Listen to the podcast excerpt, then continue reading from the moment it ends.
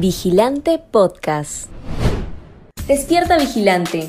Estas son las noticias que debes saber para arrancar bien informado la mañana. Demora para autorizar allanamientos complica la captura de Juan Silva. La captura del prófugo exministro de Transportes y Comunicaciones, Juan Silva, parece estar cada vez más cerca. La policía ha realizado hasta este miércoles 22 de junio un total de 13 allanamientos a inmuebles donde se habría escondido el amigo del presidente Pedro Castillo.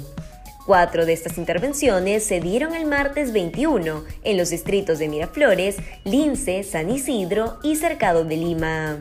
Los agentes, con la información que manejan, vigilan los lugares donde presumen se esconde Juan Silva y luego solicitan el permiso judicial para el allanamiento, pero la orden demora hasta un día en emitirse, lo que genera una brecha que beneficia al prófugo que hasta ahora ha podido escabullirse de las autoridades. La policía sostiene que Silva está acorralado y su captura o entrega es cuestión de tiempo. En ese contexto, se conoció que la Dirección de Inteligencia de la Policía Nacional del Perú formará un equipo especializado para la captura del exministro.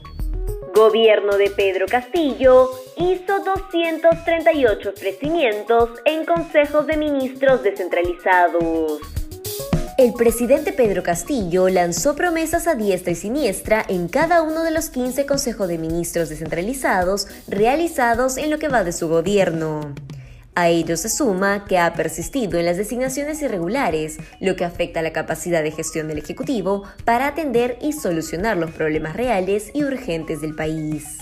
Según un informe del Grupo de Análisis Político 50 más 1 publicado en El Comercio, la mayoría de las 238 promesas que se lanzaron en los consejos de ministros descentralizados son en materia de hidrocarburos, infraestructura, agro, medio ambiente y educación. Así, de la boca del presidente nacieron 44 ofrecimientos, como la gestión para la construcción del aeropuerto para Huancavelica, un hospital en Ayacucho, 4.000 casas calientes para Puno, el pago de la deuda magisterial, entre otros. Perú Libre intenta colocar en gobiernos regionales a cuestionados candidatos. El Jurado Nacional de Elecciones informó que con miras a las elecciones regionales y municipales 2022, el Partido Perú Libre, liderado por el sentenciado por corrupción Vladimir Cerrón, logró inscribir candidatos en 24 regiones, salvo en Amazonas. En tanto, postulan 141 candidatos a municipalidades provinciales y 863 a municipios distritales. Sin embargo, lejos de aplicar filtros para evitar que sentenciados o acusados por irregularidades lleguen a puestos de vital importancia para el desarrollo del país, el partido de lápiz decidió proponer a cuestionados personajes en Lima, Ancash, Arequipa, Apurímac, Ayacucho y Huánuco, según información de la República. Deuda magisterial no podrá ser cancelada por falta de presupuesto en el sector educación. El artículo 48 de la Ley número 24029 dispone que el Estado cancele la millonaria deuda magisterial a aquellos docentes que laboraron desde el 21 de mayo de 1990 hasta el 25 de noviembre de 2012 sin contar con beneficios que reconozcan sus trabajos fuera de las aulas. Pese a ello, diversos expertos han advertido que el pago total a los docentes no será posible debido a que se excede del presupuesto destinado al sector educación para el presente año 2022. Además, es necesario considerar que son 400.000 profesores quienes esperan recibir el 30% de su remuneración total, el 10% de bonificación por zona diferenciada y el 5% de bonificación por preparación de materiales para clase y por desempeño del cargo. Hasta el momento, se conoce que la deuda judicializada equivale a 5 mil millones de soles y la no judicializada a 37 mil millones de soles.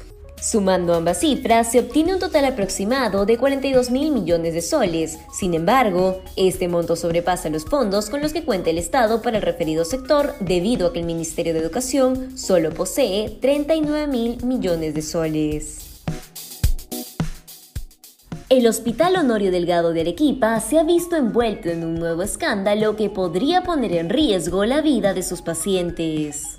Esto se debe a que se ha detectado que el nosocomio no cuenta con los medicamentos necesarios para cubrir necesidades básicas de gestantes o pacientes pediátricos. De acuerdo al inventario, 90 de las 800 medicinas que suelen ser exhibidas en su farmacia no se encuentran disponibles desde hace algunos días. Si bien algunos de estos fármacos no suelen ser solicitados con singular recurrencia, también están aquellos como el carbonato de calcio, el cual es recetado a las gestantes para contribuir en la producción de los niveles correctos de calcio, que no están a disposición pese a ser fundamentales. Por otro lado, el hospital tampoco cuenta con paracetamol, pese a que el incremento de esas pastillas se incrementó en un 30%. Si quieres seguir informándote, te invitamos a revisar nuestra web vigilante.pe. No olvides suscribirte a nuestro canal de YouTube y seguirnos en redes sociales como Facebook, Instagram y Twitter. Ahora también podrás escucharnos a través de Apple Podcasts, Google Podcasts y Spotify.